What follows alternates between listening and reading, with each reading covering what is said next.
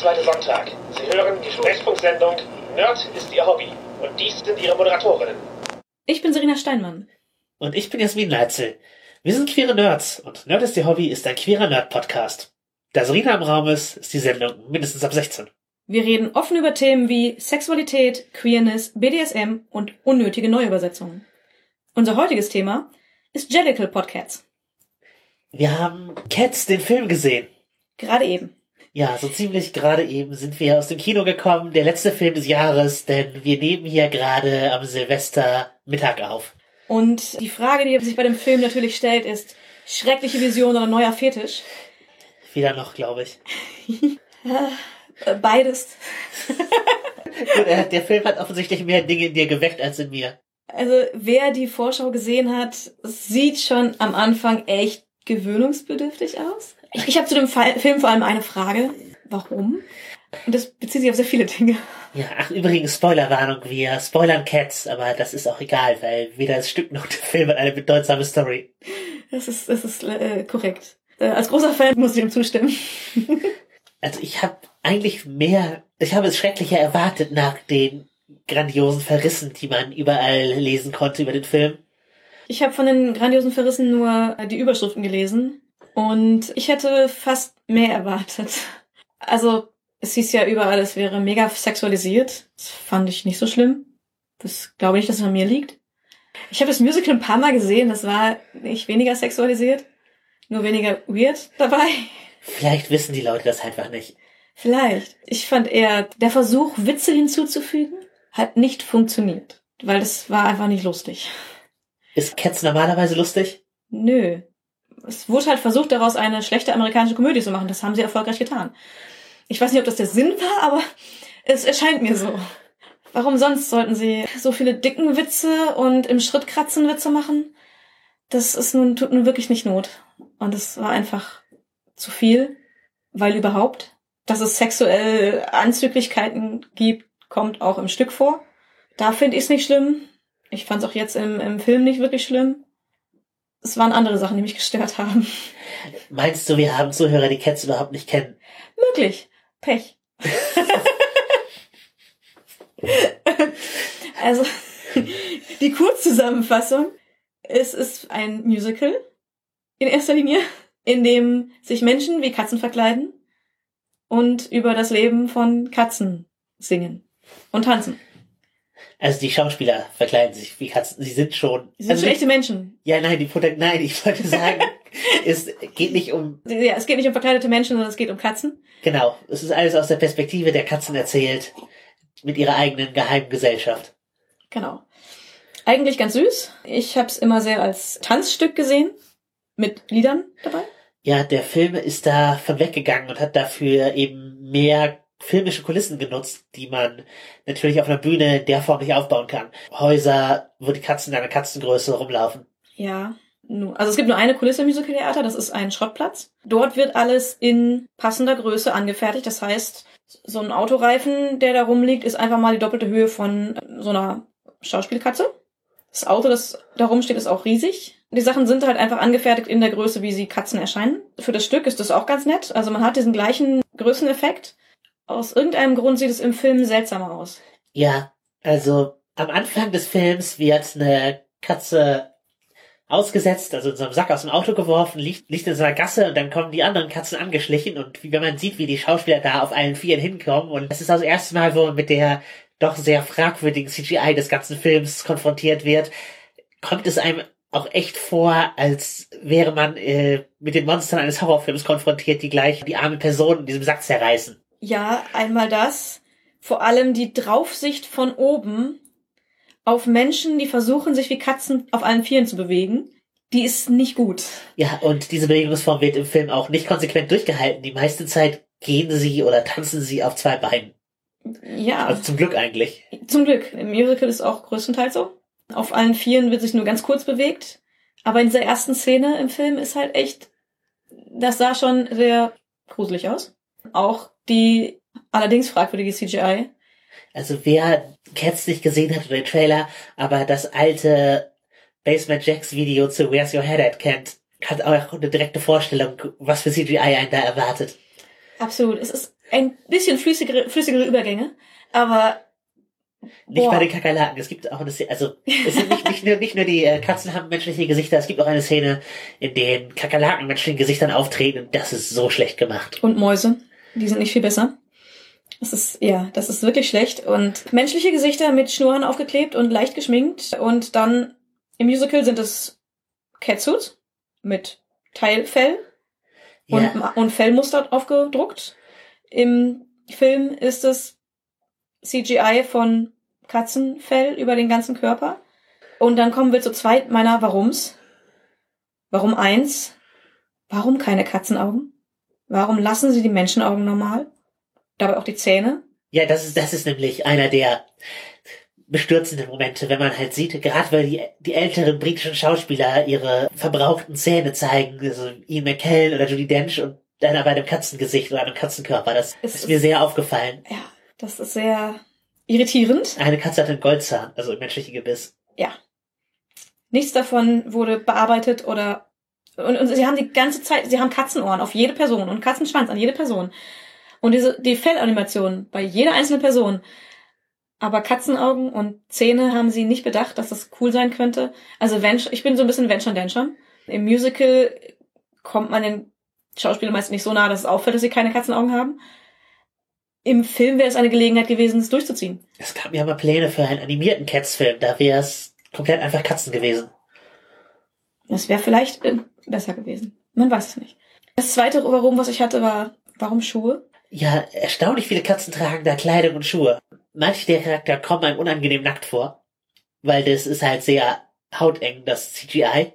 Und gerade wenn Bauchmuskeln nachgeformt werden, wie das bei Idris Elba der Fall ist und das Fell sehr nah an äh, seinem üblichen Hautton ist, dann wirkt es halt nochmal doppelt nackt. Also wenn sie noch Kleidung drüber tragen, fällt es mehr auf. Mir kam Ian McKellen nackt davor, weil er einen offenen Mantel getragen hat. Wie so ein, wie so ein Triebtäter, der einem im Park auflauert. ja, ja, noch ein bisschen. Wo ich die Schuhe am schlimmsten fand. Es, es gab zwei, die nur Schuhe getragen haben. Ich glaube, das waren ist ein Tänzer-Duo, das dann da eine Tanzsequenz hatte, die nichts mit Cats zu tun hat, nichts mit dem Musical zu tun hat. Und, und die Schuhe waren einfach völlig sinnlos. Auch Bombalurina braucht keine Pumps. Wirklich nicht. Also generell, die, die, die Schuhe haben mich sehr irritiert und gestört. Vor allem, weil dadurch mehr aufgefallen ist, dass die anderen offensichtlich barfuß waren, bevor das CGI draufgeworfen wurde. Ja, Was auch nicht direkt nach Katzenpfoten aussieht. Hat die Victoria-Tänzerin dann barfuß die Ballettdinger gemacht? Nein, sie hatte ähm, Ballettschuhe an. Ja, ja. Also Muss ja. muss, Sonst bricht sie sich auf die Füße. genau. Aber das heißt, sie hatte Ballettschuhe an, manche anderen manchmal auch, glaube ich. Aber, aber, das hat man weg CGI'd. ja. Ich fand den Film halt nicht, nicht abstoßend schlecht oder so. Ich war tatsächlich unterhalten, als ich ihn gesehen habe. Und ich habe es nicht bereut, die Zeit und das Geld dafür investiert zu haben, ihn, ihn zu sehen. So als Erfahrung. Und äh, es gab Momente, die ich an sich gut umgesetzt fand. Ich fand die Victoria, also die Hauptkatze, die der Point-of-View-Charakter fürs Publikum ist und die einen in die Welt einführt, sehr gut gemacht. Die hatte einen Job und das war äh, erstaunt mit großen Augen die Welt schauen und äh, sich mitnehmen lassen. Und das hat sie sehr gut gespielt. Gleichzeitig hat sie halt auch eine Unsicherheit, die sie über den Film ablegt, die sich in ihren Bewegungen äh, widerspiegelt. Dafür, dass sie halt nicht viel zu sagen hat und keinen großen Character Arc, war das gut gespielt. Auf jeden Fall. Die, die war wirklich gut. Auch ein paar andere Charaktere waren, waren gut umgesetzt. Mr. Mistopheles fand ich auch sehr gut gespielt, auch wenn ich sein Gesicht nicht, also einfach vom Aussehen nicht wirklich passend fand zu Katzen. Das fandst, das fandst du unpassend an dem Gesicht. Ich kann es nicht mal genau sagen. Irgendwie sein, sein Gesicht hatte eine gewisse Breite, die nicht wirklich katzenhaft wirkt. Also, das war eine der Personen, die am meisten aussah wie so ein Typ im Katzenkostüm. Was ist mit dem Kostüm los? Ja, Gespielt war es aber sehr gut. Das lag halt einfach nur an seinem Gesicht. Es war. Monkey Strap oder ich, ich, ich weiß, dass er im deutschen Monkey Strap er heißt. Weiß, heißt, er heißt auch bei MTV Marcus Strap. Tja, dann ist nur die äh, Londoner Version, hat einen anderen Namen. Wir haben recherchiert und die Namenslisten durchgeschaut, die bei mir zu Hause rumliegen. äh, ja, also Michael Strap, der graue Kater, der Victoria durch das Ganze durchführt. Bei dem hatte ich das Problem mit dem Gesicht auch. Bei den vielen anderen war das nicht so. Bei Victoria fand ich passt das ganz gut. Ja, ja, ja. Das bei Marcus Trap ist auch eins der erschreckenden Dinge, dass er einer der ersten ist, die man sieht. Er hat halt einen sehr breiten Körper, also vom Körperbau, der dann halt mit grauem Fell bedeckt ist. Und er hat ein sehr auffälliges Halsband, an dem so eine Plakette hängt, die dann runterbaumelt, während er auf allen Vieren an der Wand runterklettert. Also das hatte schon Horrorelemente. Auf jeden Fall, vor allem, weil das, die Art, wie er da runtergeklettert ist, hatte auch nichts Katzenhaftes. Absolut nicht. Das sah mehr aus wie so Spinnenwesen. Von der Bewegung her. Ja, Weil auch Katzen können nicht Kopf über die Wand runterklettern. Also ich glaube, es wurde zu oft äh, Wiring benutzt, um die Leute durch die Luft zu heben, statt ordentlicher Akrobatik. Ja, was ich da aber als Setpiece wirklich gut fand, war das Mango Jerry Rumpel Teaser, auch eines der besten Lieder im Stück allgemein. Man sieht, wie sie ein Haus zusammen mit Victoria plündern, die sich da zur Komplizin machen lässt und mit ihnen mitgeht. Und es wirkt, als hätten die wirklich Spaß dabei, bei der Verwüstung des Hauses. Und auch wenn ich da sagen muss, ähm, dass tänzerisch natürlich viel weggenommen wurde, weil sie Setpieces erkunden. Sie erkunden ein Gebäude und alles und haben nicht einen Tanz auf einer Bühne, war das schon ein starkes schauspielerisches Stück einfach. Die beiden haben halt auch das rübergebracht, was sie rüberbringen sollten. Die Elemente des Hauses wurden kreativ genutzt von halt Schmuckstücken über Teller, über Kleidung und so etwas. Über Möbel. Genau. Und das war schon gut. Ich bin ja als jemand, der immer, der es eben als Tanzstück wahrgenommen hat, war ich über das Tänzerische teilweise ein bisschen enttäuscht, dass es mir ein bisschen zu wenig war. Es ging aber auch in viele andere Teile des Films nicht so gut über.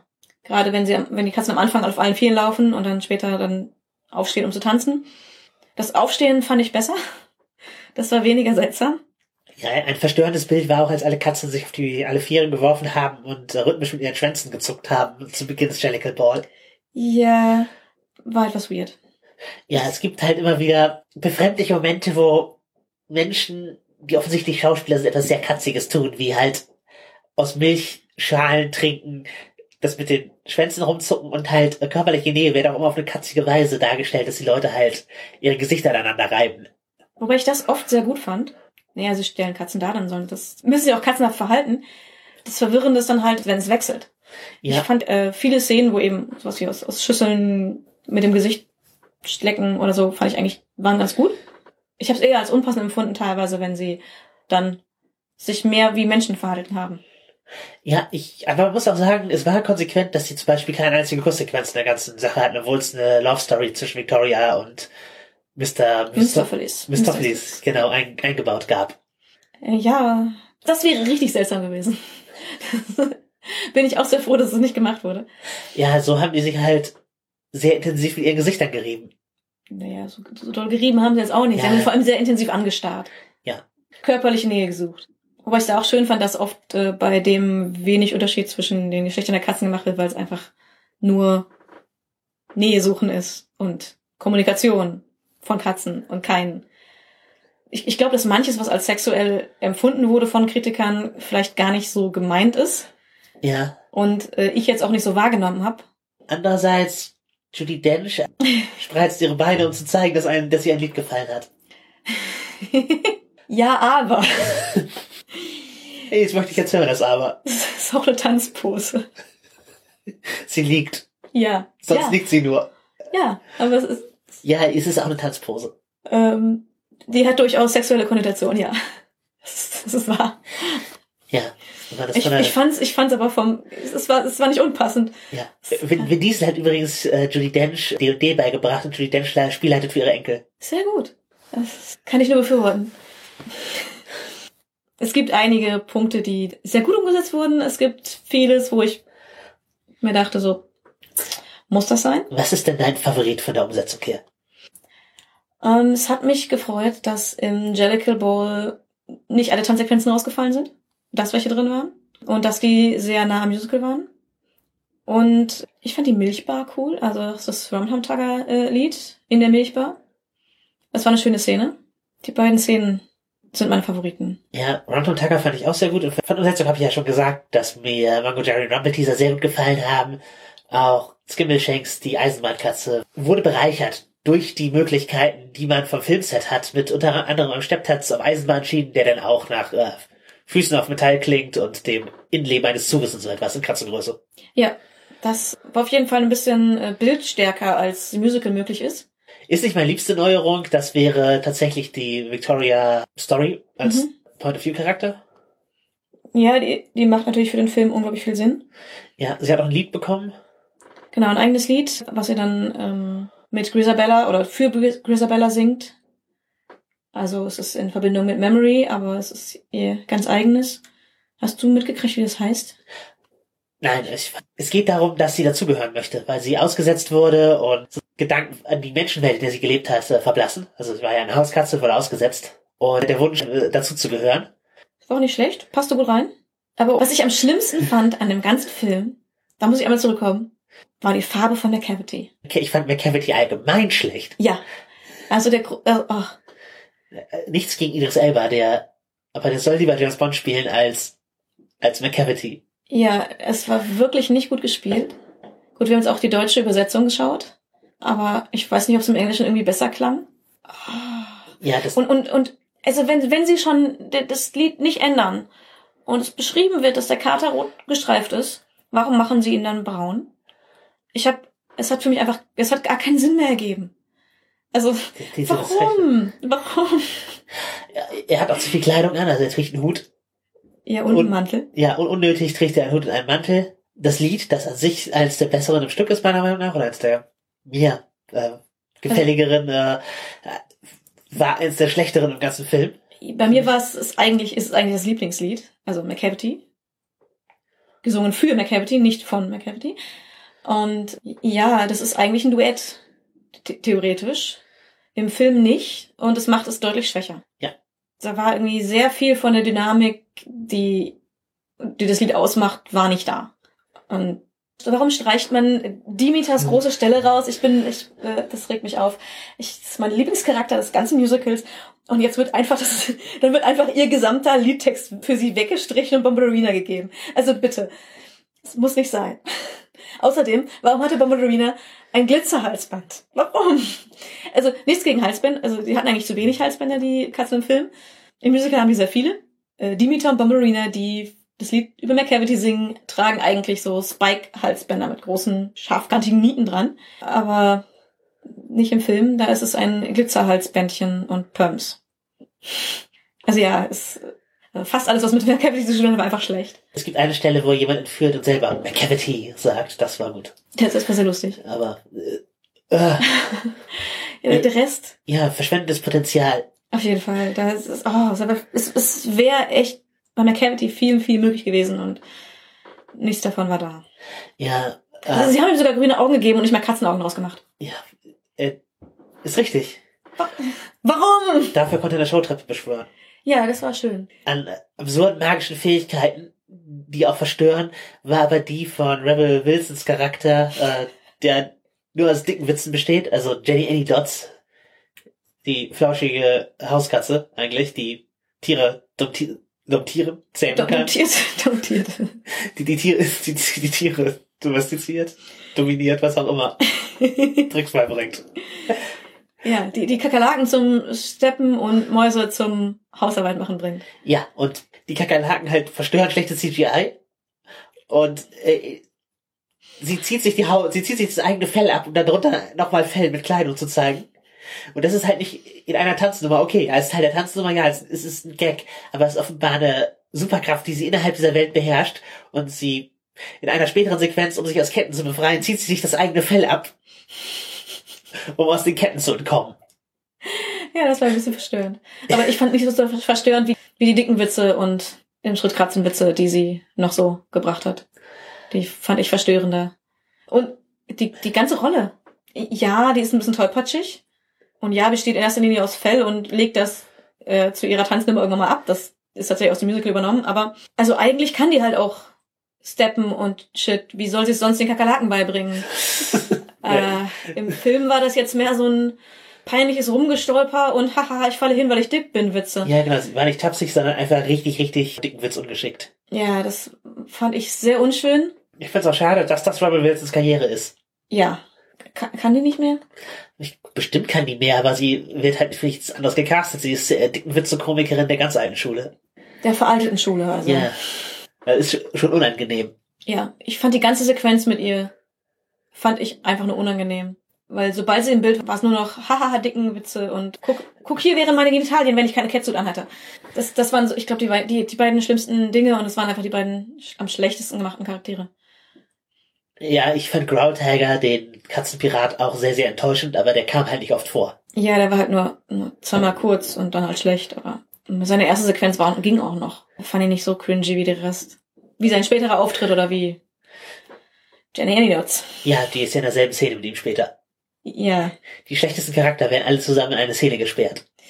die hätte man einfach streichen müssen. Ersatzlos streichen. Gilt das auch für den gesamten Film oder hat er für dich eine Daseinsberechtigung? Schwierige Frage. Wirklich schwierige Frage. Ich hätte ihn nicht vermisst, wenn es ihn nicht gegeben hätte. Ja, es, also es ist nicht so deine, als Cats-Fan, endlich gibt's ihn. Nein. Also, da es ihn gibt, musste ich ihn sehen. Das ist einfach ein, es gab für mich keinen Weg daran vorbei. Ich muss es gesehen haben, einfach nur meine Meinung dazu haben zu können. Ästhetisch fand ich ihn tatsächlich interessant. Sie haben, fand ich, ein paar Charaktere zu sehr verändert. Jetzt optisch. Wie gesagt, McCavity ist nicht rot, obwohl er im Lied als rot gestreift beschrieben wird. Auch manche Charaktere hat man einfach nicht erkannt, gerade wenn sie keine längere Sprechrolle hatten oder Gesangsrolle hatten. Aber davon ab, die allgemeine Ästhetik der Menschen in, mit Katzenfell, viel anders kann man es ja nicht sagen, war auf jeden Fall interessant. Waren spannende Änderungen. Man musste sich dran gewöhnen, aber man hat sich auch dran gewöhnt. Ja, erstaunlich schnell kam es einem vor wie normal. Ja.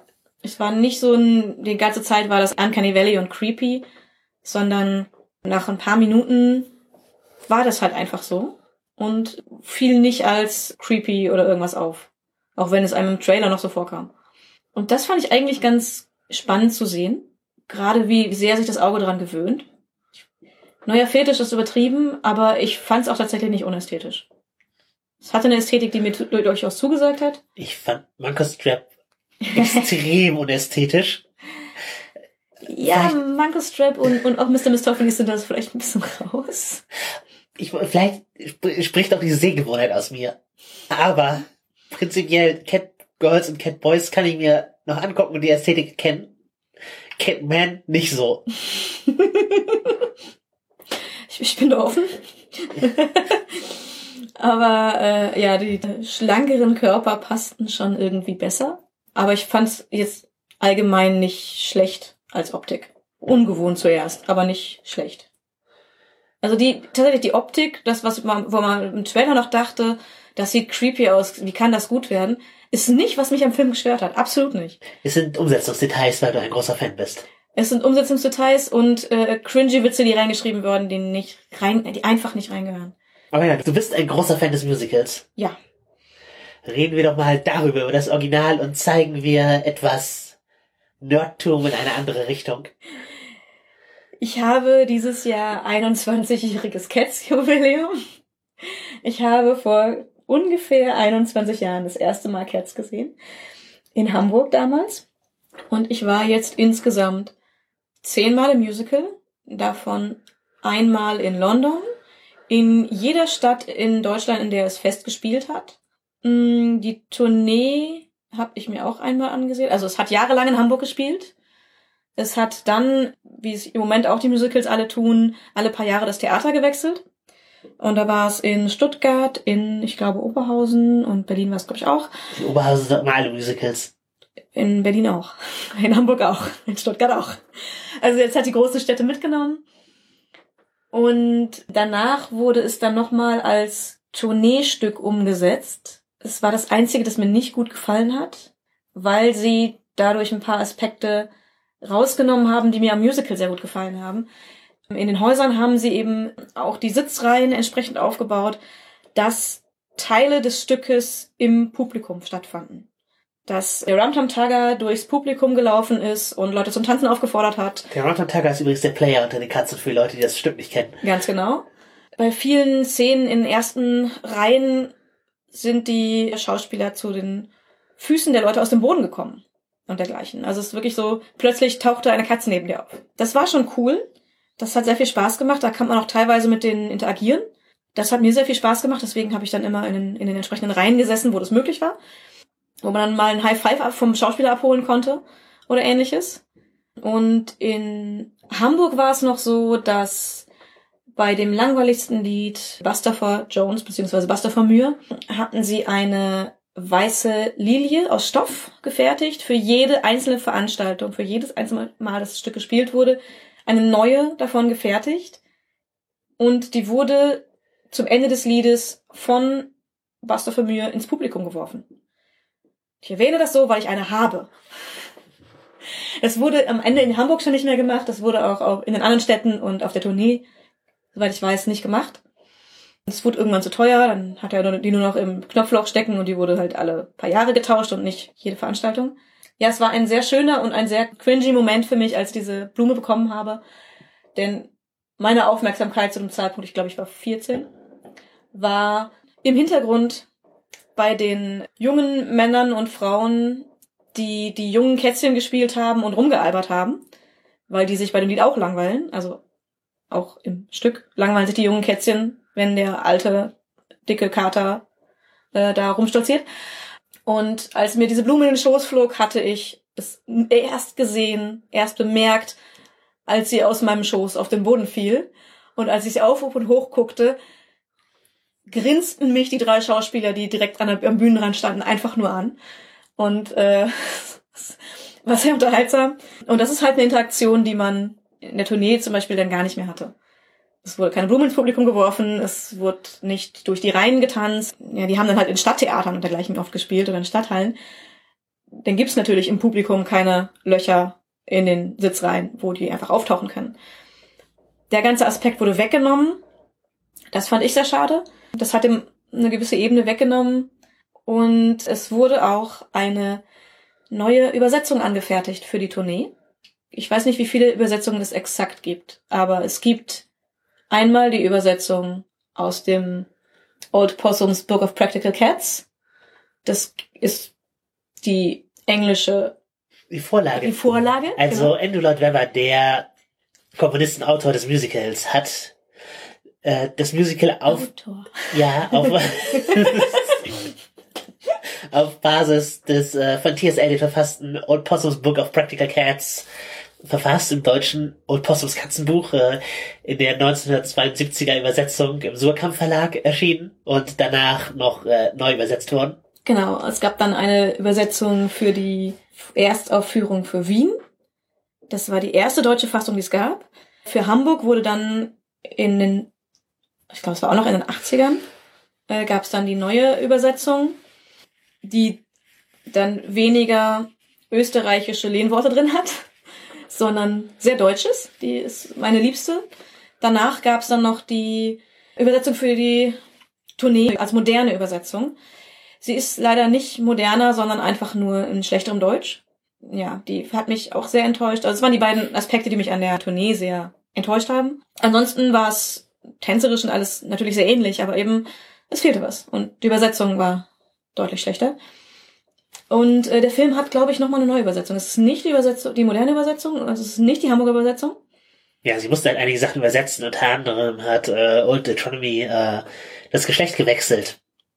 Ja, das, das ist, ist ja im Deutschen relevant durch grammatikalische Fälle. Ich glaube im Englischen auch. Ich glaube, sie mussten auch äh, anpassen. Aber ich finde es jetzt, das ist ja nur eine Kleinigkeit. Also gut, es muss natürlich anders übersetzt werden, aber in für die Rolle finde ich es war, sie war gut besetzt und hat mich jetzt überhaupt nicht gestört. Ich weiß nicht, ob es irgendjemanden gibt, der sich darüber aufregt. Das fände ich albern. Für die Rolle ist echt egal. Ich glaube, in irgendeinem anderen Text werden Autonomys Frauen erwähnt und jetzt nicht mehr. Das kann sein. Es werden aber vor allem seine Kinder erwähnt. Ja, die sind immer noch da. die sind immer noch da. Ja, ansonsten gab es wenig, wenig Übersetzungsänderungen. Also es gab immer so, so Kleinigkeiten. So ein bisschen fast eine Mischung aus dem aus der Hamburger und der modernen Version. Aber ja, sie haben noch mal eine fünfte, wenn ich mich jetzt nicht verzählt habe, Version übersetzt. Ich finde, nach der Hamburger hätte man aufhören können. Also die Übersetzung vom, äh, also die Old Possums Kassenbuch, die hätte ich nicht, nicht gerne gehabt. War halt auch nicht für die, für den musikalischen Vortrag gedacht. Nee, das ist eine Gedichtfassung und es kommt gelesen, glaube ich, besser als als gesungen. Wenn überhaupt. Wenn überhaupt. Es ist sehr, also es ist aus den 70ern, aber es klingt fast mehr aus, wie aus den 50ern. Aber manche, manche, manche so, ah, die war nicht, ich habe da heute noch mal ein bisschen reingelesen, nicht schön. Ja, aber wir sollten würdigen, was T.S. Eliot für ein Nerd war. Auf jeden Fall. Ja, ja. Ja, also T.S. Eliot hat halt diese ganzen Old, Old Possum ist halt ein Spitzname, den er im Freundeskreis hatte. Deswegen ist es halt sein T.S. Eliots Buch der praktischen Katzen. Und er hat sich da halt Fantasy-Wörter für Katzen- und Hunderassen ausgedacht. Jellicles und die Pollicles, die miteinander im Streit liegen. Er hat, hat ganz äh, im Stile von modernen Fanfiction-Autoren einem seiner Lieblingscharaktere von einem anderen Autor eine Catsona gegeben. Also er hat Moriarty aus Sherlock Holmes als McCavity umgesetzt mit zahlreichen Anspielungen im Gedicht. Das, weil er ein sehr großer Fan war. Cats spielt auch in England, beziehungsweise in London, weil T.S. Eliot so ein London-Nerd war. Buster Jones ist halt auch sein, die Vorstellung von einem britischen Clubgänger mit den, mit Clubdingen, die er redet, als Ja. Catsona. Und dann halt die Eisenbahn als Catsona und Mango Jerry Rumpelteaser droppen ständig irgendwelche Orte, wie das halt jemand macht, der, der über eine Stadt schreibt, die er als Konzept cool findet und sich auf dem Stadtplan Orte rausgesucht hat. Ja. Also T.S. Eliot exakt wie Fanfiction-Nerds heute. Das war im im Film ganz lustig, ein bisschen sehr plump, aber eigentlich ganz, ganz niedlich, dass ein, eine große Leuchtreklame mit Moriarty da hing und dann springt äh, McCavity drauf und es ändert sich zu McCavity. Das war ganz lustig. Ja, war plump, aber wie guter visueller Effekt, der halt eben dem Nerdtum von T.S. Eliot äh, Hommage zahlt. Und dem absolut entspricht. genau, also T.S. Eliot offensichtlich absoluter Nerd. Und Katzenliebhaber. Also kann ich das nur befürworten. ja, also kann, kann man nicht sagen, dass er nicht Katzenliebhaber wäre. Wo wir schon bei Catsonas und so etwas sind, du hast ja schon die Frage in den Raum gestellt, ob Cats neue Fetische weckt. ja, ich glaube nicht. Bei Also bei mir nicht, vielleicht die äh, Optik nochmal, aber es gibt ja allgemein schon fetische Kinks für Katzenpersona oder für also sowohl die Optik als auch das Verhalten als auch jeweils einzeln und ich nicht mal nur im, im Fetischsinne, sondern auch einfach im Ästhetiksinne. Ja, es ist auch oft, also Katzen sind ja oft erotisch belegt oder Erotik wird oft katzenhaft beschrieben. Das ist absolut richtig. Wir hatten auch vorhin schon von Catgirls und Catboys geredet. Ja. Das ist auf jeden Fall eine oft sexualisierte Ästhetik. Ich würde aber behaupten, gar nicht mal immer. Sondern In der Furry-Szene, wir haben das böse Wort gesagt, die, ja gut, in der Furry-Szene, da ist es ja nicht automatisch Sex. eben, es ist nicht unbedingt sexualisiert, sondern es ist auch einfach Phantom von Tieren oder den Tierfiguren oder den Tier-Mensch-Figuren. Da sind Katzen und auch Hunde sehr beliebt. Ja, auch die Möglichkeit, eben eine Persona anzunehmen, die durch eine Tiergestalt repräsentiert wird. Ich kenne auch in der Trans-Szene super viele Leute, die eine Persona haben, also die irgendwie eine, ja, eine Furry-Entsprechung ihrer selbst im Internet darstellen und das benutzen, mit der Welt zu interagieren und oft aber auch als eine Art mit ihrer Geschlechterdarstellung zurechtzukommen, dass sie halt zuerst das durch eine Persona fil- filtern und damit Sachen ausprobieren und dann später das vielleicht auch für sich selbst übernehmen. Spannend. War mir jetzt nicht so bewusst, aber Ja, und es ist auch allgemein in, äh, in der Trans-Szene ein Meme, dass alle Trans-Mädchen auch Catgirls sind oder halt sehr viele in der, in der aktuellen, äh, also, glaub- also die aktuelle Generation Trans-Mädchen sind viele Catgirls oder, Ich, ich glaube, ich ist bin, ich, ich bin, ich bin mehr Catgirl als du. ja, off- offensichtlich bist du mehr Catgirl als ich. Oder Catsgirl. Ich glaube, ich bin mehr Catsgirl. beides, aber Ich, ich besitze, glaube ich, im Moment keine Katzenöhrchen. Also so, so viel Catgirl bin ich gerade nicht. hast du sie verloren. Ich hatte mal welche. Ich habe keine Ahnung, die sind irgendwie weg zusammen mit, mit den Hasenöhrchen und den blinkenden äh, Teufelshörnern auf, auf Haarreifen, die ich hatte. Irgendwie ist das ganze Set weg. Ich hatte solche Dinge, die hatten bei mir wenig mit Furry zu tun. Ich habe kniehohe Socken mit Katzenoptik, aber das, Das habe ich auch. das Die haben auch Öhrchen, die so drüber stehen. genau, das meine ich. Äh, ja. Auch Eulensocken. Die sind cool. ich habe sonst noch Füchse Aber ja, ich trage auch oder habe Katzenöhrchen und Hasenöhrchen und so weiter. Nicht nur zu gesellschaftlich anerkannten Gelegenheiten getragen. Manchmal auch einfach so. Was ist die gesellschaftlich anerkannte Gelegenheit, um Katzenohren zu tragen? Andernorts Karneval, in Bielefeld eigentlich nie. Kostümpartys. Ja. Aber da äh, mache ich für gewöhnlich andere Kostüme. Weil Katzenöhrchen sind kein Kostüm. Ja, das beste Kostüm, was ich bei dir gesehen habe, war Kornkreis. es war einem äh, Hula-Hoop-Reifen festgebunden, so dass er rumstand und da hingen dann so kleine Flaschen Korn dran. Es hat Spaß gemacht, Leute auch zum, also ich habe dann äh, Leute zum Korntrinken gezwungen. Das war äh, in dem Zusammenhang lustig, ansonsten bin ich sehr dafür, Leute nicht äh, zu versuchen, zum Trinken zu überreden. Aber äh, da habe ich mir das mal gegönnt aus. Ich wollte die Flaschen nicht alle alleine leer machen müssen. Ich glaube, ich habe immer noch welche. das ist Jahre her. Aber wenn man halt auch so 20 Kornfläschchen an seinem, an seinem Hula-Hoop-Reifen hängen hat, kriegt die mal leer. Ich weiß nicht, ich habe, glaube ich, einfach mal so zu Partys äh, albern Katzenöhrchen, Hasenöhrchen, irgendwas getragen. Aber. Aber es war keine sexy Ästhetik für dich. Nö. Das war noch nicht mal ein sexy Kostüm. Also es war, ich hatte da keine sexy Kostüme an oder sowas. Es war einfach so so. Ich zähle mich selbst jetzt nicht, auch nicht zu Furries, aber verstehe viel von der Ästhetik. Ich hatte auch einen Rollenspielcharakter, der ein Katzenmädchen war. Da haben wir X-Men gespielt. Darüber haben wir uns, glaube ich, größtenteils online kennengelernt. Ja, es war im Grunde so ein Fanfiction-Play-by-Post-Ding. Sehr langes, mit zehntausenden Posts und wir haben Schüler in der X-Men-Schule gespielt. Ich hatte unter anderem einen Gestaltenwandler-Charakter. Ja. Das Okay. war so, so Foreshadowing. Ja. Äh, äh, Ich hatte einen äh, Katzenmädchen-Charakter, das war kein Foreshadowing. Und ich habe es allen kaputt gemacht, die das sexy fanden im Spiel, weil ich sie nicht sexy gespielt habe. Ah. Mit Absicht und jegliche sexuelle Avancen abgelehnt habe. Ich fand das ein bisschen lustig. Also der Charakter war cool. Ich mag den. Aber für mich ist es halt kein, kein per se sexy Ding. Und ich glaube, das geht vielen Furries auch so. Das ist also für manche schon, für manche nicht. Da gibt's halt eine Bandbreite. Also ich habe kein Totemtier oder kein Tier, mit dem ich mich äh, jetzt außergewöhnlich verbunden fühle. Ich sage, das ist, äh, das entspricht meiner Persönlichkeit oder sowas. Deswegen habe ich auch keine Persona oder ähnliches.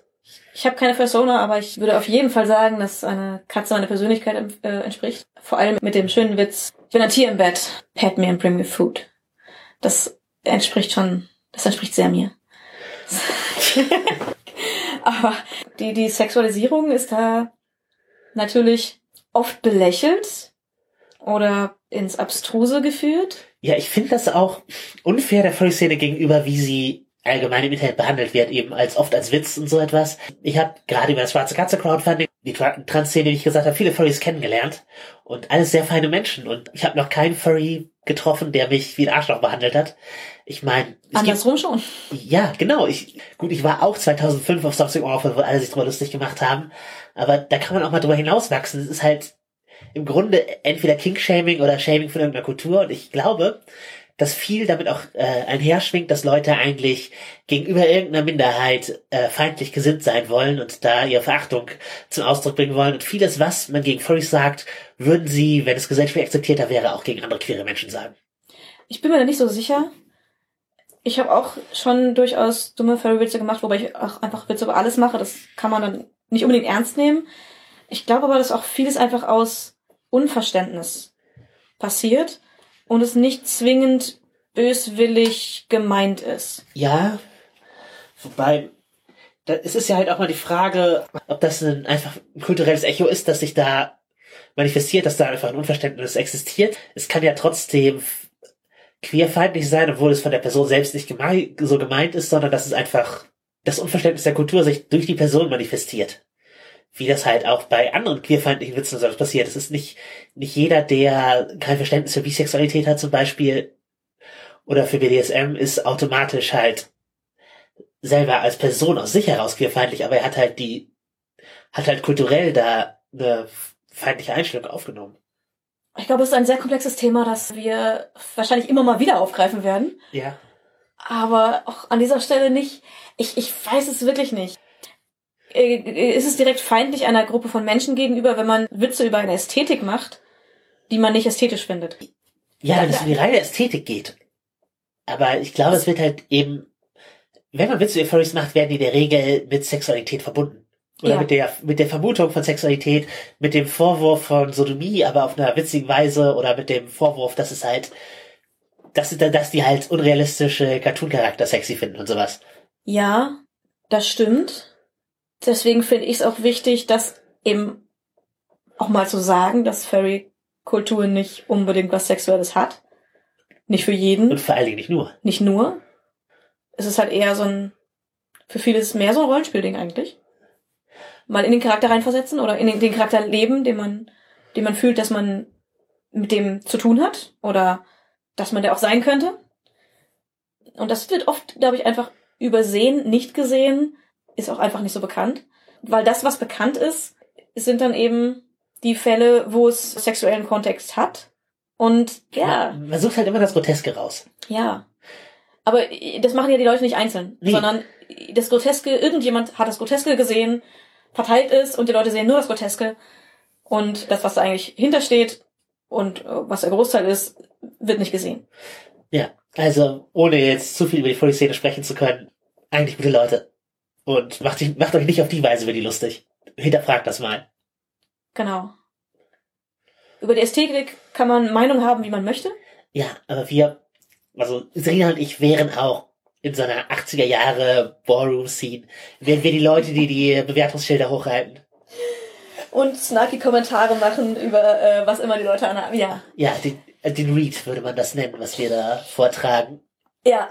Also, Ja, wir waren auf einer Queer-Party und haben exakt das gemacht, nur ohne, ohne dass es so formalisiert war. das ist Ja, wir richtig. sind rumgelaufen, haben uns, äh, haben über die Kostüme gesprochen. Ja. Und ich, ich werde es auch immer wieder tun. Ja, wenn ihr verstehen wollt, wovon wir reden, guckt euch entweder die Dokumentation Paris brennt oder Paris is Burning oder die Serie Pose an, dann äh, wisst ihr, was die Anspielung bedeutet hat. Ja. ja, aber mit der Sexualisierung gibt es ja noch den einen anderen großen Bereich. Ja, wo wir wieder in unser BDSM-Thema gehen. Und wo wir wieder relativ wenig Ahnung haben. Genau, es ist halt nicht unser Kink. Genau, weder Jasmins noch meiner. Und da geht es ums Petplay. Wir kennen es nur aus den, äh, ja, aus der dritten Perspektive, die Personen, die es äh, mitbekommen von anderen. Und das ist nicht mit Furry gleichzusetzen. Da geht's in erster Linie ums Verhalten. Da gehören im Zweifel überhaupt keine Kostüme zu. Ja, Können auch, müssen aber nicht. Und da geht's um das tierische Verhalten, im Zweifel um Objektifizierung. und ja, äh, eventuell auch um die Dynamik von Tier zu Mensch, Besitzer oder Tier, untereinander, Tier untereinander aufzugreifen in einem äh, sexualisierten Kontext. Also die ist ganz klar und explizit sexualisiert. Wobei auch nicht unbedingt, auch im BDSM-Kontext ist nicht unbedingt alles super sexualisiert. Manchmal geht's auch da nur um, um das Ausleben der Verhaltensweisen, um die, um die Beziehung. Mhm. Es geht im BDSM immer um Beziehungen. Und, oder fast immer. Und auch beim Petplay ist es oft einfach, es ist ein, ist das Kernelement die Art der Beziehung. Und soweit, also Kennst du Leute, die nur als Freunde platonisch Petplay? Und wo ist da der Unterschied zu Furries aus der Kleidung? weiß ich nicht. Aber Ich weiß nicht, ob, ich, ich weiß es einfach nicht. wenn wir Zuhörer haben, die das machen, schreibt uns gerne privat an und sagt uns das. Genau, wir, wir sind neugierig. Genau. Aber auch ja, prinzipiell Petplayer auch in Ordnung und sagt uns auch, ist Cats das Fifty Shades of Grey für Petplayer? Oder für Furries.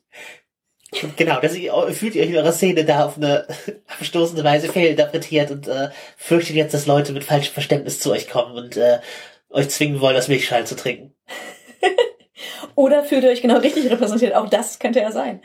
Hat jemand, hat es, hat der Film genau euren Kink getroffen? Möglich ist es. Sagt es uns, wir sind neugierig. Wir haben jetzt hier schon über ein paar Szenen gesprochen, die von der Tierhaftigkeit von Cats berührt sind. Allgemein sind Musicals ja aber auch ein großes Ding in der queeren Szene. So sagst du, mir ist es noch nicht, das ist der Trope noch nicht so begegnet. Aber ich möchte es nicht anzweifeln. Ich immerhin bin queer und mag Musicals sehr gerne. Repräsentation 1. Ich mag Musicals selektiv. es gibt Musicals, die ich wirklich, wirklich schätze. Aber viele, zu vielen habe ich auch den Zugang nicht gefunden. Jukebox-Musicals finde ich fast immer schlecht. Also wo sie Lieder aus irgendeinem Kontext reißen, zusammen singen. Mamma Mia zum Beispiel wäre eins, das mir wirklich nicht gefallen hat. Ja. Wir haben schon, schon viel über Musicals geredet. Und als ich sagte, dass ich Cats als Tanzshow mit Musikbeilage empfinde, war es ja für dich auch nochmal ein Moment, okay, das ist auch eine Weise, wie man manche Musicals sehen kann. Ja, ja, vielleicht ist das eben ein anderer Zugang. Ich, also meine Favoriten wären sowas wie Hamilton oder Hadestown oder Heathers. Alle mit H, alle in Deutschland nicht zu sehen, aber das Leider, leider. Ja. Ich würde auch keine deutsche Übersetzung von Hamilton haben wollen. Das ist tatsächlich eins, das müsste eigentlich auf Englisch, auf, immer auf Englisch Ja, aufgebaut aber sein. wenn ja, dieser Niederländer mit Akzent rappt, ist doch auch. Ich wäre interessiert. ich würde es mir ansehen. Ja, mich haben die Akzente beim, äh, vom selben Regisseur wie Cats, Tom Hooper verfilmten Les Miserables auch schon so rausgeholt, Hm. als der, also in der Verfilmung, die Akzententscheidung, schwierig für mich. Ja, ich, mir sind die nicht so sehr aufgefallen, aber ich bin da auch nicht so, ich nörde Akzente äh, von anderen Ländern nicht so sehr wie du. Das ist kein Nerd. Linguistik ist nicht mein primäres Nerdtum. Nein, aber es ist schon, äh, du kennst dich besser aus als ich in, in englischen äh, Dialekten Ja. und Akzenten und ich bin ja bei den Deutschen äh, ähnlich feinfühlig und oft unangenehm berührt, wenn sie falsch angewendet werden. Ja. Ich verstehe es also prinzipiell, aber ja, in, in dem hat es mich nicht so sehr gestört. Hast du irgendein Musical, das bei dir an Cats rankommt von deiner Liebe? Ähm, Tanz der Vampire mag ich auch sehr, sehr gerne. Muss ich beruflich natürlich absolut gut finden. Es ist, ich finde es einfach unglaublich schön. Und äh, ich mag die Musik, aber ich bin ja auch Rockhörerin. Da ist es natürlich nah an, an dem, was ich sowieso höre. Aber ist, ich finde es auch einfach unglaublich schön. Und was mich unglaublich überrascht hat, ist Rocky. Ich habe die Werbung gesehen und dachte mir so, meh. Und äh, ich habe ein Ticket geschenkt bekommen von Stage Entertainment, weil ich da mal auf so einer Liste war als Testhörerin oder als Testschauerin ähm, wo man eine Bewertung abgegeben hat und darüber habe ich mir das angeschaut, sonst ich hätte dafür keine kein Geld ausgegeben beim ersten Mal und dann saß ich da drin und dachte mir, die Bewerbung ist falsch, es ist einfach gut. Warum können sie das nicht?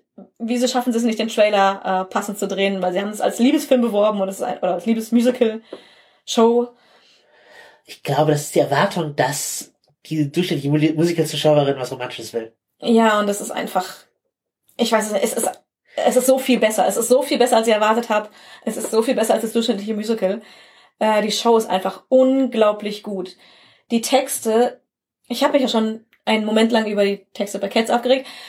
Alle Cats-Übersetzungen sind mittelmäßig. Die Hamburger ist noch die beste, die anderen, meh. Und es gibt immer Stellen, wo man sich denkt, oh, da klingt das aber nicht gut. Bei Rocky gab es nicht eine so eine Stelle. Es wird gesungen, durchgehend, und es klingt nicht einmal, als, als wäre es nicht ein Text, der demjenigen gerade so von der Zunge gefallen wäre. Okay. Außer an einer Stelle, und da ist es, da ist ein Witz, wo darauf hingewiesen wird. Also es hat auch noch Selbstironie. Das hat mich erstmal mitgerissen, und die Show ist auch einfach gut. Es ist tatsächlich eine wirklich gute Show mit Taschenspielertricks und Magie-Elementen, und das ist wirklich gut gemacht. Ja. Äh, Was hältst du vom Musical-Film? Auch ich mag die, aber weiß nicht, ob, ob man die meisten als gut bezeichnen kann, aber ich mag sie. Also eher mein Nerdtum.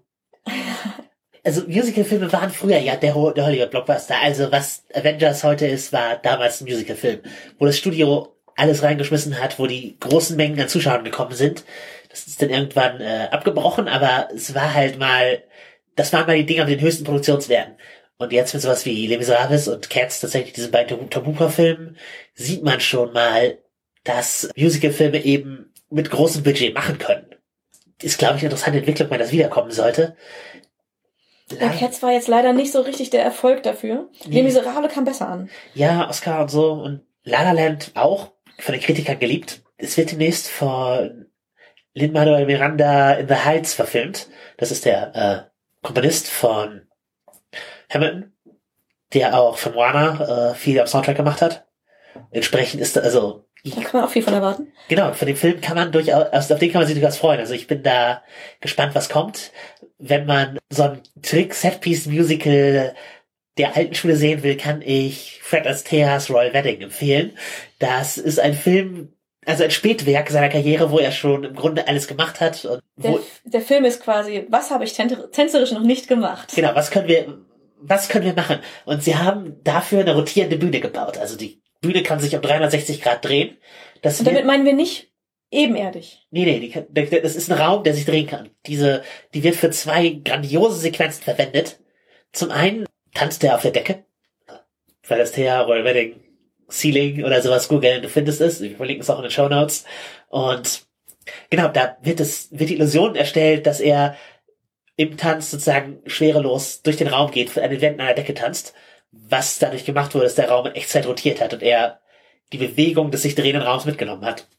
Und dann gibt es eins mit einem schwankenden Schiff, wo sie den Raum einfach auf und ab bewegen und rutschende Möbel und Tanzpartner halt benutzen, indem sie halt auf, einem, auf, auf einer schwankenden, polierten Fläche hin und her tanzen. Er tanzt auch mit einem Fitnessgerät und einem Besen und so. Also es gibt einer der kreativsten Filme, was so äh, Einzeltanzdarbietungen angeht. Er, er hat ja früher oft kongeniale Partnerinnen gehabt. Äh, zuerst mit seiner Schwester, dann mit Ginger Rogers. Ihr merkt, Musical Nerdtum ist da bei uns beiden. Wir können in beliebige Richtungen in die Tiefe gehen. Aber es ist ja kein Musical-Podcast, sondern wir haben Queer und Nerd-Themen. Das ist offensichtlich ein Nerd-Thema. Ja, du hattest eigentlich eben auf den Punkt kommen wollen, dass die Queer-Szene mehr musical-affin ist als der Durchschnitt. Ja, ich glaube, es hat mit Camp zu tun. Also aus dem Konzept, dass man etwas Artifizielles, Übertriebenes mit großer Ernsthaftigkeit vorträgt und feiert. Das ist halt, warum auch viele, also gerade der schwulen Szene den deutschen Schlager eine Zeit lang abgefeiert haben. Das ist halt, warum sehr exaltierte Kleidung einfach oft gefeiert wird. Das hat halt mit diesem Camp zu tun. Das ist nicht, man darf es eben möglichst nicht ironisch machen, damit es funktioniert. Wenn du es ironisch machst, ist es ein Hipstertum. Aber wenn Ian McKellen mit großer Gravitas aus einer Milchschale trinkt, um dann Monologe zu halten. Und das halt komplett ohne Ironie eben durchzieht. Und so ist Cats insgesamt. Das ist schon Camp. Und das ist auf seine Art halt auch irgendwie großartig. Ja, ich weiß nicht. Also ja, das hat bestimmt Auswirkungen in der, in der Queer-Szene. Für mich kann ich das nicht einnehmen. Ich liebe Musicals. Mit Camp kann ich oft wenig anfangen. Weil exaltiert halt ja gerne, aber ich habe das auch gerne mit einem gewissen Stil. Das, der gehört ja dazu. Ja, da kommt, da kommt wieder mein, mein Schildchen hochhalten. Ja, ja. Um, um, um, um direkt auf Post zu gehen. Billy Porter hat sich bei der Met Gala, also der großen Abgründe, Leute. Na, na, also, ich bin voll dabei. Ja, ich bin voll dabei. Du, du, bist noch dabei. Ja. Die Met Gala ist ein großes Ding, wo halt äh, Leute eingeladen werden in eine Galerie in New York und da halt Mode vortragen. Also es werden Gäste eingeladen, die modisch gekleidet sind. Das äh, der äh, rote Teppich davor ist halt eigentlich der eigentliche Auftritt. Und die hatten vor ein paar Jahren Camp als Thema. Und viele haben es halt übertrieben und absicht, offensichtlich ironisch gemacht. Mit tausend Trickkleidern und sowas, Lady Gaga. Und Billy Porter hat sich einfach eine Sänfte reintragen lassen. In Gold. In einem sehr großartigen goldenen Outfit. Das war sehr schön. Genau. Und das ist Camp, wenn er funktioniert. Ja. Aber die viel von der, von der Exaltiertheit, die da die manche auch mit großer Ernsthaftigkeit tragen, funktioniert für mich nicht. Und äh, das ist dann, wo ich aussteige und sage, meh, da, das kann man schöner machen. Aber da bin ich dann auch wieder Modenerd, der sagt, nicht alles, was Mode ist, ist gleich hübsch. Nicht alles, was Camp ist, funktioniert. Nein, nein, nein, natürlich nicht. Und da, ich steige da oft aus, aber es kann sein, dass es das, das deswegen Überschneidung hat. Ich möchte nicht prinzipiell widersprechen. Ich glaube, für mich liegt der Reiz bei Musicals nicht da. Nicht in dem Bereich. Ja. Aber ich bin natürlich auch großer Tanzfan und, und großer Schaufan. Ich habe da vielleicht andere Zugangspunkte. Von den richtig Camping Musicals mag ich eigentlich auch keins. Äh, viele Musicals haben einen Wert aus, entweder aus Tanzgründen, aus Musikgründen, aus Showgründen, aus allem davon. Nichts davon. Manche haben großen Comedy-Wert. Aladdin zum Beispiel. Also wenn man kein Musical mag und Disney nicht mag, sollte man sich das nicht angucken. Man wird enttäuscht, denn es ist sehr Musical und sehr Disney. Aber es ist auch großartiges Comedy-Gold. Wenn man die Richtung mag. Es, es, es gibt viele Gründe, warum man es mögen kann. Und es gibt, glaube ich, genauso viele Gründe, warum Leute es nicht mögen. Und zu denen habe ich dann immer zu sagen, ja, aus genau den Gründen gucke ich es mir an. Genug Musical. Was lernen wir als Rollenspieler daraus? sind noch Rollenspieler hier. Falls noch Rollenspieler zuhören. Ja. Jetzt schlagen wir den Bogen von Cats zu Katzen. Wir haben sehr viel zu Cats gesagt, wir haben sehr viel zu Musicals gesagt. Wir haben ja bisher unser ein anderes Nerd-Thema, nämlich die Rollenspiele außen vor gelassen. Aber auch da gibt es natürlich gerade seit diesem Jahr einen grandiosen Ansatz, nämlich äh, die schwarze Katze. Wenn es veröffentlicht wird, seit letztem Jahr. Das ist richtig, wir sind an Silvester. So schnell schneide ich das nicht mehr. ähm, ja, die schwarze Katze. Ich habe das sehr, sehr gefeiert. Liebe, liebe Grüße an Jens Ulrich an dieser Stelle. Liebe Grüße an Nadine Schäkel. Genau. Die beiden großen Köpfe hinter dem, hinter dem Ganzen das erste Crowdfunding, das ich gebackt habe, glaube ich. Nicht, nicht, weil ich was gegen Crowdfundings habe, sondern weil ich selten so viel Geld auf einem Haufen rumliegen habe, dass ich da reinwerfen kann. Ich habe mein, letztes Jahr meinen Geburtstagswunsch dafür investiert, weil ich es unbedingt becken wollte und unbedingt haben wollte. Also DSA mit Katzen. Ja, eine Aventurien mit Katzen. Aventurien mit Katzen. Stimmt nicht, es ist nicht DSA, es ist ein eigenes Regelsystem. Es hat W20, aber nur zwei. Ja, und wenn es ein Cats das Rollenspiel gibt, das hier ist sehr nah dran. Ja. Du spielst nämlich in die schwarze Katze Katzen, die sich vor den Menschen verborgen, eine eigene Kultur geschaffen haben, mit ihre eigenen Dinge machen und die Menschheit ignoriert das. Und Und die Katzen sind geistig erwacht. Also sie haben Gedanken, wie Menschen Gedanken haben, genau, sind kulturschaffend. sind kulturschaffend, aber sie sind auch noch Katzen. Sie verhalten sich katzenhaft. Sie machen Katzendinge, sie haben Katzenvor- und Nachteile, die ich liebe, die sind großartig. Ja, äh, Fallsucht zum Beispiel, wo es darum geht, dass die Katze, ist, dass es der Katze sehr schwer fällt, Dinge an Rändern stehen zu lassen, ohne sie herunterzustoßen. Und Türsteher, die die Katze dazu bringt, äh, in Türen und Fenstern erstmal stehen zu bleiben, weil sie nicht entscheiden kann, ob sie jetzt raus oder rein möchte. Auch mehrmals durchzugehen. Also der Rum Tum Tugger Der- Nachteil. Genau. Äh, Ich glaube, der hat alle davon. Ja. Und äh, die, die, sind, die sind wunderbar. Ich weiß gar nicht, wie großer Cats-Fan Jens Ulrich ist. Ich glaube, er hat es nicht gesehen. Ich weiß nicht, ob er es gesehen hat. Äh, ja, es wäre erstaunlich, also es ist erstaunlich, wenn nicht, weil er eine Adaption geschrieben hat. ja. Und äh, inoffizieller Errata ist T.S. Eliot's äh, und Possums Katzenbuch ist auf jeden Fall Literatur, die man sich vorher mal anlesen kann, um ein Verständnis zu bekommen für vielerlei katzenige Dinge. Ja. Aber und eine inoffizielle Erweiterung der Namensliste natürlich äh, der gesamte Cast an Charakteren von Cats. Da ist halt viel Englisches bei, aber es gibt auch die Neudichtung von Die Namen der Katzen von Erich Kästner aus der alten Übersetzung und da sind einige ganz großartige bei. Genau. Also es heißt, im, von Erich Kästner heißt es, wie heißen die Katzen? The Naming of Cats im Englischen. Und ich lese einfach mal vor, sie sind so schön. Tacitus, Katzastrophal, Kraline, großartig auch, äh, Nick Carter, seiner Zeit voraus, Ja, weit, visionär. und Kratzeleise. Die sind so großartig. Fangemaus und Mur natürlich auch, aber die sind nicht so geil. Ich, ich habe Katsitus, äh, Tacitus und Katzastrophal einfach unglaublich gefeiert, als ich es gelesen habe. Man kann sie auch kombinieren. Tacitus Fangemaus ist schon ein Name, der klingt, als wäre er zu Hause aventurieren. Absolut, der geht auf jeden Fall. Also es sind noch mehr drin, aber das sind die besten. Ja, was können wir aus Cats fürs Rollenspiel lernen? Einiges. Ja, Aus dem Film auch zum Teil, wie man es nicht macht. Zum Teil, wie man es macht. Bewegungsbeschreibung kann man, glaube ich, auch sich schön rausnehmen. Und auch, Ja, also wenn, wenn du, wenn du Call of Cthulhu spielst und schreckliche Tierhybridwesen beschreiben willst, guck dir einfach die ersten zwei Minuten von Cats an. vielleicht die ersten fünf. Aber wir wollen das ja ein bisschen ressourcenorientierter sehen. Äh, Namen kann man auf jeden Fall übernehmen. Es sind, es sind sehr schöne dabei. Auch Gesten. Ja, aus dem Film würde ich sagen, die Interaktion von Katzen mit ihrer Umgebung. Ja. Wie groß Gegenstände im Vergleich zu Katzen sind. Auch nicht nur aus dem Film, auch aus dem Musical. Ja, Da ist es äh, genauso, nur dass sie halt weniger äh, Möbel und, und Kram haben. Sie haben halt den Ro- Schrottplatz mit Gegenständen. ja, genau. Und im Film gehen sie halt durch einen Zug, durch eine, gut, die wird es Aventurier nicht geben, aber sie gehen, sie gehen Durch durch, Wohnungen. genau, durch, durch Wohnungen, durch einen, äh, durch einen äh, Gentleman Club. durch ein Theater und durch äh, die Milchbar. Das kann man schon gut rausnehmen aus dem, äh, im, wie gesagt, im, im Musical ist es der, der Schrottplatz mit Gegenständen, einfach die vom Schrott da rumliegen. Äh, der BH im Film ist übrigens eins zu eins aus dem Musical übernommen. Ah. Der hängt da auch rum. Dass, dass die Unterwäscheschublade durchsucht wird, ist nicht filmneu. Das gibt's genauso im Musical. Damit spielen die auch.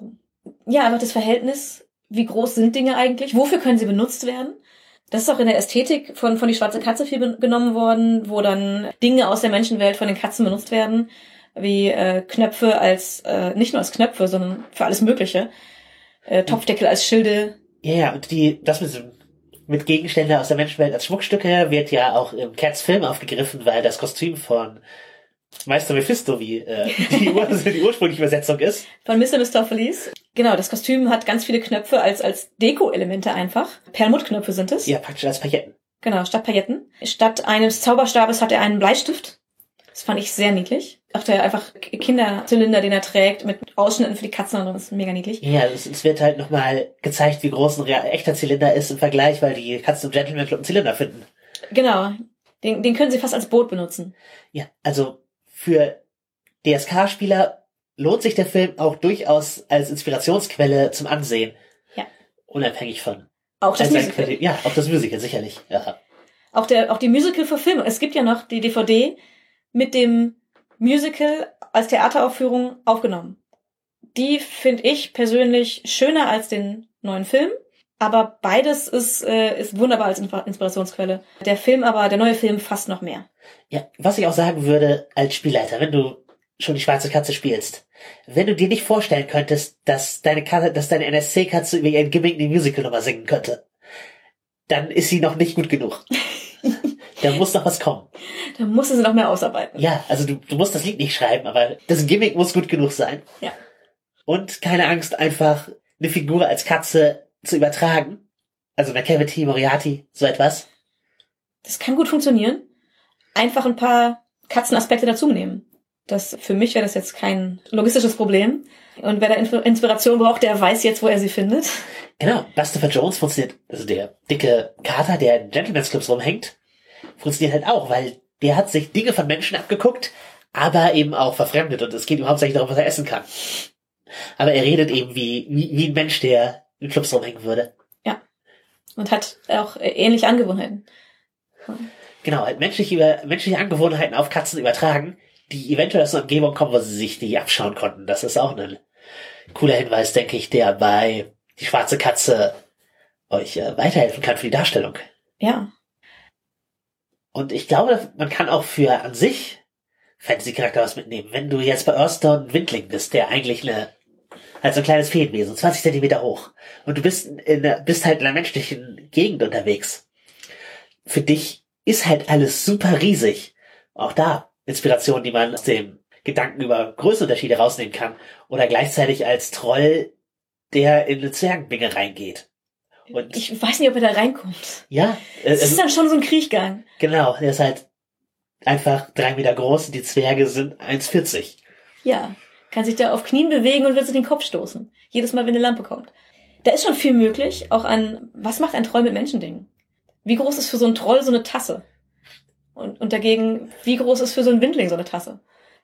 Gibt einem eine neue Perspektive auf, auf Größenverhältnisse. Ansonsten kann man aus der Musical-Struktur von Cats und aus der Handlungsstruktur irgendwas fürs Rollenspiel rausziehen. Also ja, für die, für, für die schwarze Katze könnte es ein Spielabend sein. Ach ja, die, die Story, ja.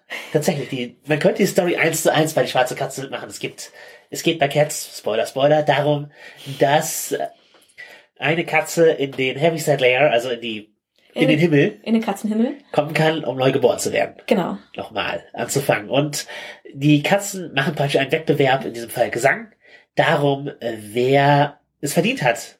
Und es gibt eine alte Katze, die das entscheidet. Im, Wer, Im Musical ist es Gesang und Tanz. Und oder. ja, genau. Sie stellen ihre Talente vor Dann wählt Old Deuteronomy, wer in den Katzenhimmel kommt und wer wiedergeboren wird. Und äh, McCavity, der die äh, Schurkenkatze, versucht sich reinzuschleichen und durch Entführung äh, zu erpressen, in den Heaviside Layer kommen zu dürfen. Wobei es im Musical nicht so deutlich ist. Also da wurde im Film noch eine Schippe draufgetan, wie sehr er das möchte. Im Musical schurkt er mehr so rum. Im Musical schluckt er mehr so rum, entführt aber Old Deuteronomy und ja, äh, hat im Musical weniger Magie als im Film. Aber das ist ja Auslegungssache. Also ja, die Katze, die das Ganze entscheiden soll, wird entführt und versucht zu erpressen und die, die Heldenkatzen müssen das verhindern.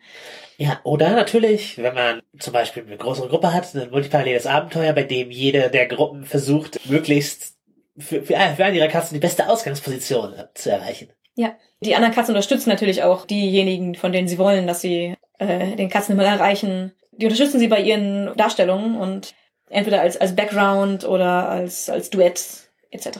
Ja, Etc. ist übrigens auch ein Name aus dem aus der äh, englischen Musical-Version. Es fällt mir ein, als ich es sage. ist ja ein guter Katzenname, ja. Ja, Ich äh, finde Tumble Brutus auch sehr, sehr gut. ja. Meine beiden Lieblingscharakter nebenbei. Neben Demeter ist noch Pounceable, was ich auch einen schönen Namen finde, allerdings mehr im Englischen. Aber ja, ähm, ich schweife schon wieder ab. Ja, man kann einfach die Story eins zu eins verwenden, um ein Abenteuer für die schwarze Katze draus zu machen. Ich glaube, ansonsten ist es als Struktur nicht unbedingt empfehlenswert. Ja, es funktioniert, glaube ich, nicht so. Ist keine wirklich gute äh, Struktur für, für ein Rollenspiel. Auch, auch eigentlich nicht für einen Film. Ja, also es wird halt zusammengehalten durch McCavity! Ja, und eine flimsy Rahmenhandlung. Ja. Aber eigentlich stellen sich die Leute mehr, mehr mit ihren Liedern vor. Ja, was natürlich dazu anregt, als Fan sich Gedanken zu machen, wie man am liebsten mag. Ja, das Also- auf jeden Fall. Ist ja im Grunde eine, am Ende eine Entscheidung, was ist, wer ist mein Favorit? Und wir haben ja, Und was, was bei mir sehr bezeichnet ist, dass meine Favoriten weder im Musical noch im Film jemals benannt werden. Die Namen kennt man nur, wenn man die, die Listen gelesen hat. Im Film hatten beide eine, nicht mal eine Sprechrolle. ja, Also ja, ich mag offensichtlich Outsider. Aber die waren auch, standen noch nicht zur Debatte. Das ist nicht zur Debatte für den, für den Aufstieg, aber ja das, das sowieso nicht, aber es hat noch nicht jeder Charakter, der ein Lied hat, es steht zu- zur Debatte für den Aufstieg. das stimmt. Ja, ich mag offensichtlich die Nebencharaktere. Die sind halt die besten.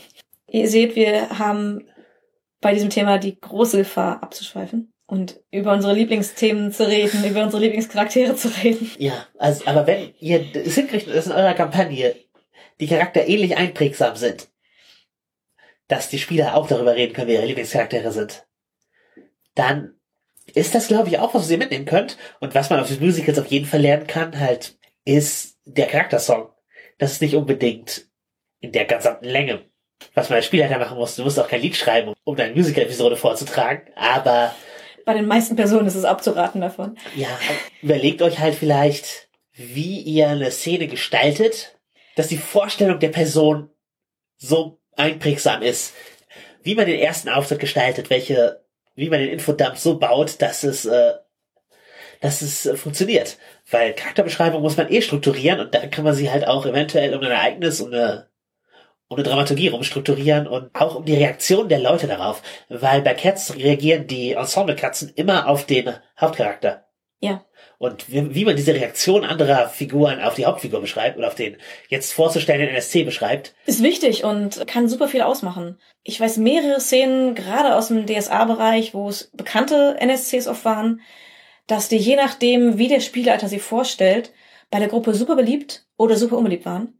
Teilweise die gleichen Charaktere, die gleichen NSCs. Ähm, und es einfach wichtig ist, wenn man eine bestimmte Wirkung erzielen will mit seinem NSC oder einen, einen offiziellen NSC benutzen möchte, dass man sich gut überlegt, wie stelle ich den dar, wie beschreibe ich den, damit die Wirkung, die ich erzielen möchte, ankommt. Und dafür ist es vielleicht gar kein schlechter Tipp zu sagen, benutzt die Wirkung, die dieser Charakter auf Leute hat, die den schon länger kennen oder die den gerade kennenlernen außerhalb von den SCs. Beschreibt die Wirkung, die dieser NSC auf andere NSCs hat, auch noch mit. Das kann helfen, die gleiche Wirkung bei den SCs zu erreichen. So ist es. Was man aus Musical-Theater auch lernen kann, ist, wie Solo- und Ensemble-Szenen funktionieren. Nämlich, beim Solo ist halt eine Figur im Mittelpunkt und die anderen, was wer Cats macht, reagieren darauf. Oder unterstützen, aber stehen nicht selbst im Mittelpunkt. Genau. Und bei einer Ensemble-Szene, da wird viel mehr die gesamte Gruppe in den Mittelpunkt gerückt, wird oft genug abgewechselt, aber jeder hat etwas zu tun.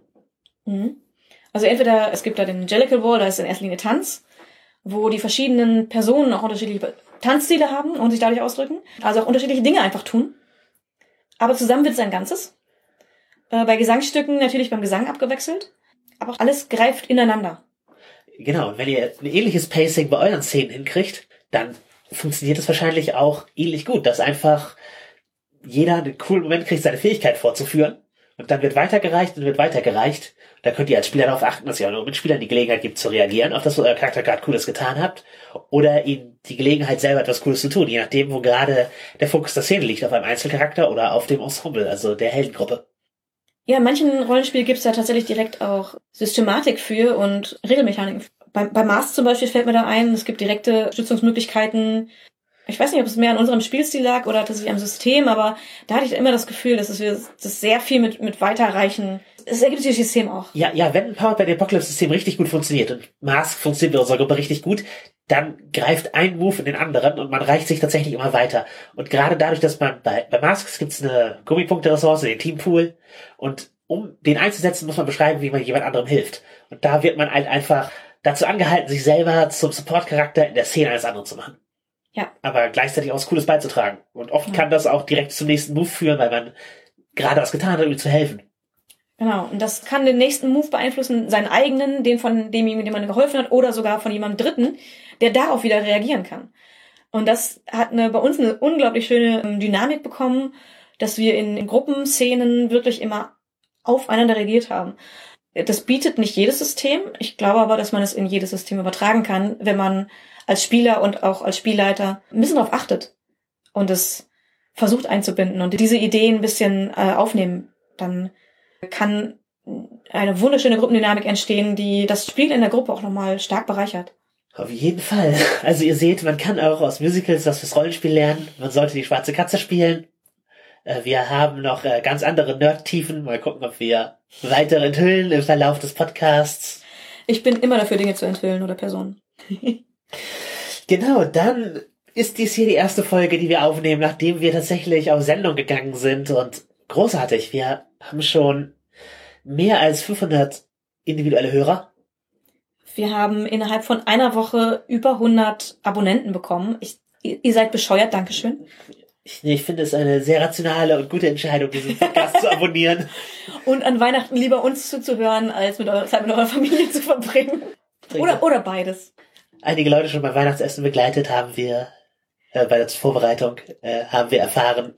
Das hat uns sehr gefreut und wir haben detaillierte Infos über das Weihnachtsessen, das zubereitet wurde, eingefordert und bekommen. Ja, ja klang sehr lecker. Ähm, genau. Gruß an Tim dabei und wir machen gerade ein Outro für dich. Ansonsten auch noch Gruß an Thorsten, der immer bei allem äh, kommentiert, auf jeder Plattform, auf der wir sind. Auch das. Würdigung. Genau, wir, wir, lesen das. Ja, viele von euch haben kommentiert, das freut uns. Wir wollen gerne mehr Kommentare. Ansonsten Shoutout an Cat Kristall, weil thematisch passt es dann nichts zu dieser Folge und sinnvolles Feedback. Danke. Also, kommentiert fleißig weiter.